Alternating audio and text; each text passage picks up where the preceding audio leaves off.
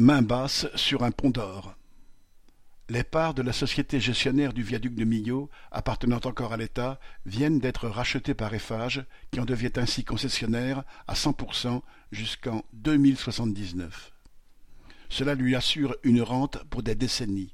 Rien qu'en 2021, le viaduc a rapporté 29,4 millions d'euros. Les automobilistes, qui doivent débourser plus de dix euros à chaque passage, voilà quel sommet peut atteindre la capacité de raquette des capitalistes. Et